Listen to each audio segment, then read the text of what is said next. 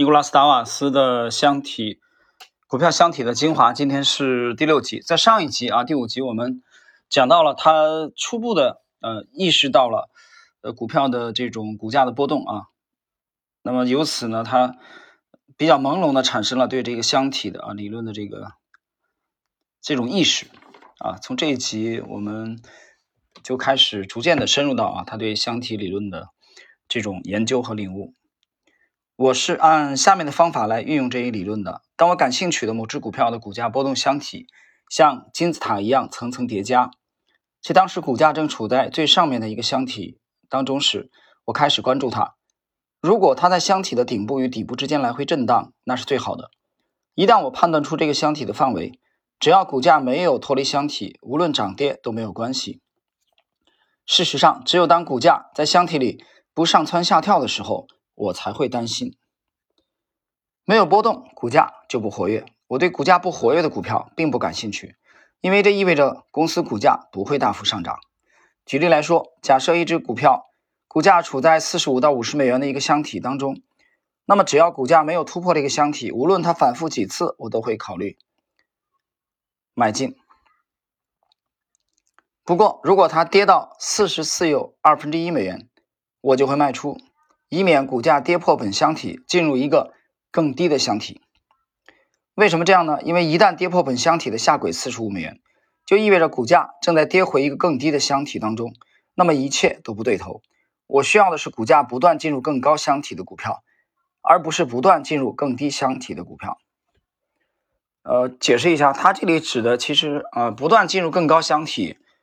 我们用更直白的语言来描述它，其实就是创新高啊！它这里指的就是创新高啊！它不能接受那些不能创新高的股票啊！我们这里对它有一个初步的认识。继续，我发现有时一只股票会在一个箱体里运行数周，但我并不关心它在一个箱体里运行多久，只要股价不跌破本箱体的下轨即可。例如，我注意到，当一只股票运行在四十五到五十美元的一个箱体当中。公司股价的走势啊，可能如如下列：比如四十五到四十七，再到四十九，再到五十，然后跌回四十五啊，再反弹到四十七。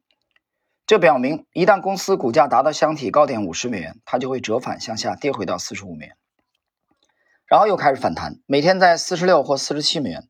如果是这样，我就很满意，因为股价仍在箱体当中。但是，当我时刻关注的走势是向上。突破到下一个股价更高的箱体的时候，我就会买进。注意啊，他讲的是向上突破一个更高箱体的时候，他才买进。我没能找到股价突破一个箱体 向更高的下一个箱体运行的固定的原则，这需要通过观察发现，而且一旦发现，要立即采取行动。有些波动大、涨势凶猛的股票，只用几个小时就能突破到下一个箱体；也有些股票需要数天时间才能完成突破。如果股价形成突破，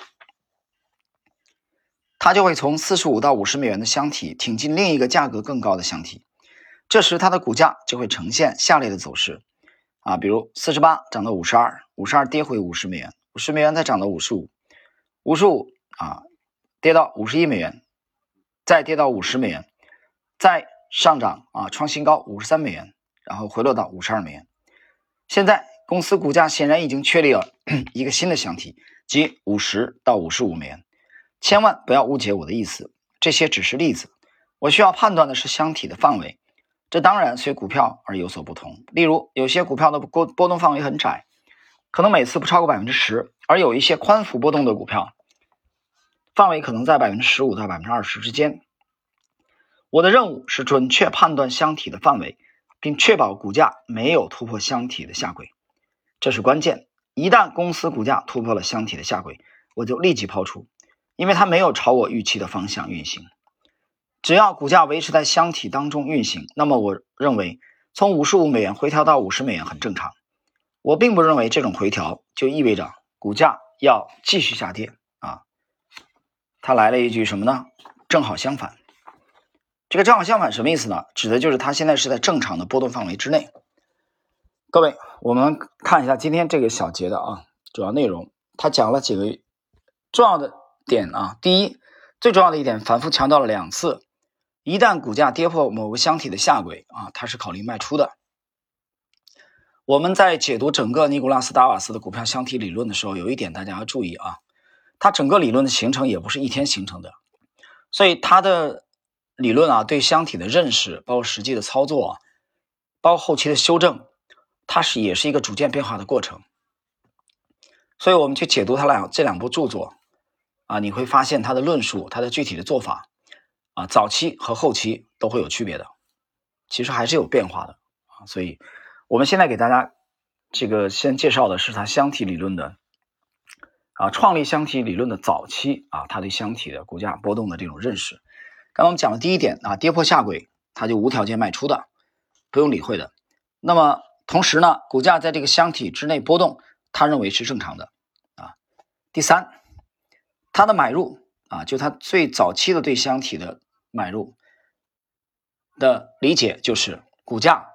向上突破箱体，他考虑买入，所以这个向上的买入啊，跟很多散户是不一样的。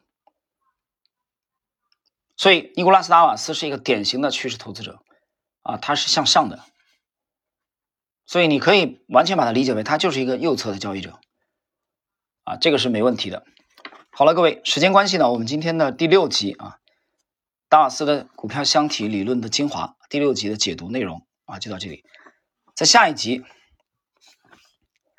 啊，我们将继续啊，他这个对箱体理论的啊认识和具体的做法。